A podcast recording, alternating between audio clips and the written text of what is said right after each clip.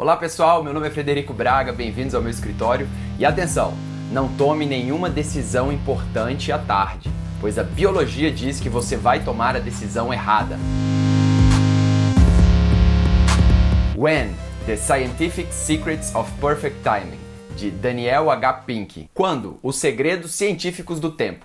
É difícil traduzir esse livro para o português porque a palavra timing em inglês, ela quer dizer a sua programação perante o tempo do dia, tipo o timing ali que você tem que fazer determinada coisa. E quando a gente coloca tempo em português, parece que é o tempo como um todo, né? A instituição tempo. Então não sei como é que eles vão traduzir isso, mas enfim. Daniel H. Pink não é um cientista, não é um pesquisador de questões relacionadas ao tempo, nada disso. Ele é um autor. Isso já me deixa um pouco com o pé atrás, né? Porque uma pessoa que é um autor de vendas, de marketing, já é aquela pessoa assim que parece que a, a, o objetivo primeiro dele é vender os livros, né? Tanto que os livros dele, se você for pegar o título dos livros, são livros altamente vendáveis, aqueles que ficam em primeiro na lista do Amazon. Tem um em português que é muito vendido que chama Motivação 3.0. É um autor que pesquisou vários artigos científicos em relação ao quando e resumiu isso neste livro. When foi um livro lançado em janeiro de 2018, ou seja, super fresquinho em relação a esse vídeo. Eu fiquei interessado porque o Kindle me recomendou em pré-venda e a resenha do livro falava o seguinte, que o autor já estava cansado de ler livros como como fazer amigos influenciar pessoas, como convencer alguém, como organizar, como ler mais e falou, pô, todo mundo fala sobre como, mas ninguém fala sobre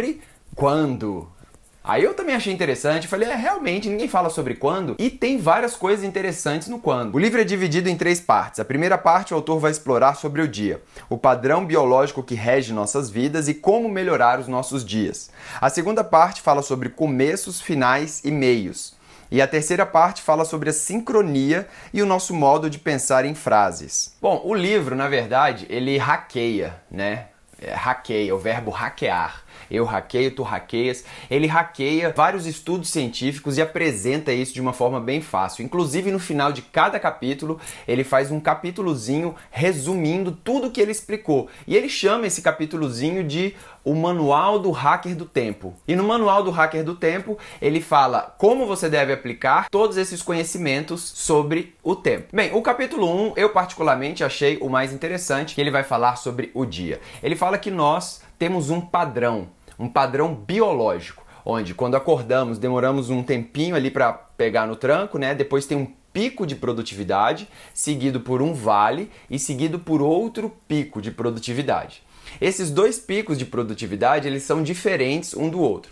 Todas as pessoas têm isso? Sim, todas as pessoas têm isso. Ah, mas tem gente que acorda muito tarde, tem gente que acorda muito cedo. É verdade. Biologicamente falando, podemos dividir as pessoas em três grupos as cotovias, que eles chamam, que é quem acorda muito cedo, as, os third birds, os terceiros pássaros ali que acordam cedo pela manhã, não acordam tão cedo, e as corujas que é as pessoas que trocam o dia pela noite. Mesmo essas pessoas que acordam em horários diferentes, o padrão é o mesmo, só que vai variar ao longo do dia aonde está o pico da pessoa. Por exemplo, se você acorda muito cedo, tipo 5 da manhã, o seu pico diário vai começar às 9 da manhã e vai até o meio-dia mais ou menos. Nesse momento, você tem que executar tarefas que sejam é, racionais, né? É um pico de racionalidade, onde você é, consegue organizar um cronograma, consegue atender a uma reunião, fazer uma prova, falar com pessoas, fechar negócios, sabe? São coisas assim objetivas. Depois do almoço segue esse vale. Esse vale não é um momento de você tomar nenhuma decisão importante na sua vida, foi o que eu falei ao começo do vídeo, porque é o momento em que você tende a achar as coisas piores, a, a sua racionalidade diminui em até 20%. Não é é o momento ideal para você fazer prova. Isso vai de meio-dia até mais ou menos 3 horas da tarde. É, é o momento em que você tem que fazer a cesta, que ele chama siesta, né? De você tirar um cochilo. É, e aí ele dá vários hacks, né, para esse cochilo. Por exemplo, você tem que tomar o café antes do cochilo e o seu cochilo não pode passar de 25 minutos. E esse segundo pico que vem à tarde, a partir de 3 horas da tarde até umas 7 horas da noite é um pico criativo, onde você pode usar para criar, abrir a mente. Você não tem mais tanta racionalidade afiada, tanta objetividade na sua mente. Você tem mais a parte abstrata, a parte criativa. O melhor horário é a tarde. Aí você corrobora o que os ingleses falam do chá das 5. Tem gente aí que prefere o chá das 4 e 20. Tem de tudo. O, o, negócio é que você, à tarde, está mais propício à criatividade. Talvez a grande conclusão que podemos tirar dos estudos sobre o efeito do tempo na performance diária, diz o psicólogo britânico Simon Folkard, é que o melhor horário para fazermos determinadas tarefas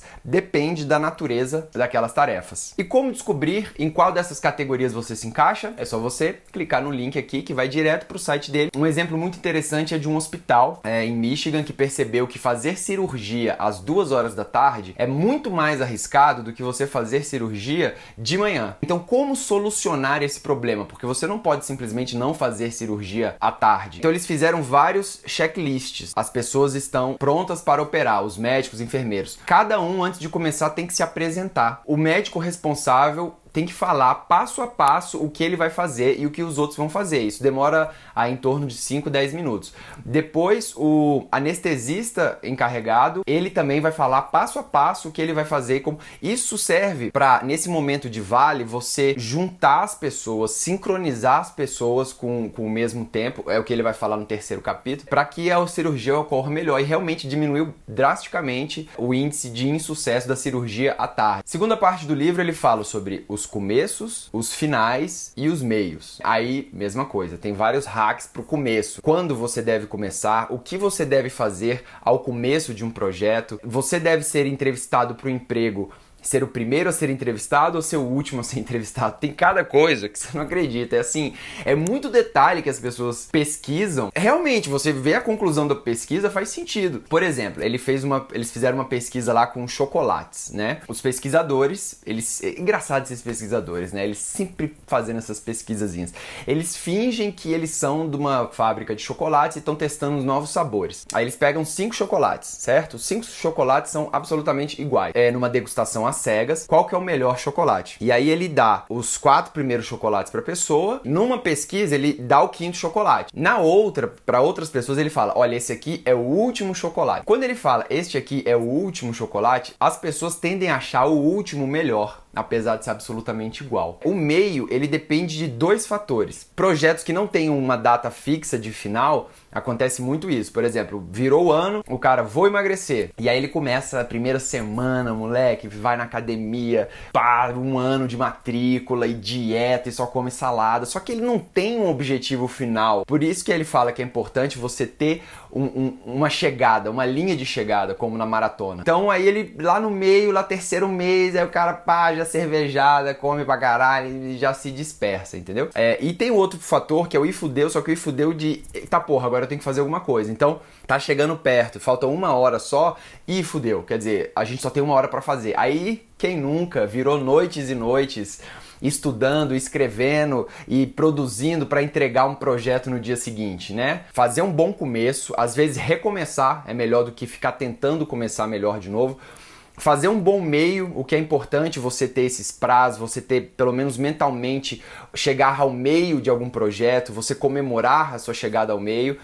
E o final, o que é importante você fazer no final. E a terceira parte do livro, ele fala sobre é, você sincronizar o seu tempo com o tempo do grupo. E ele fala que é muito interessante é, a questão do grupo, porque se você, por exemplo, quer acelerar a sua vida, é só você ficar perto de pessoas de um grupo acelerado, né? Então, quando você vai para um seminário de vendas, por exemplo, onde pá, tá todo mundo ali naquela adrenalina para vender as paradas, o que que acontece? Você também, é biologicamente, o nosso corpo, ele sincroniza com o tempo do grupo. Né? Assim como se você quiser desacelerar, o que, que você tem que fazer? Procurar uma aula de yoga, por exemplo, ou de pessoas que estão mais calmas, no nível mais calmo.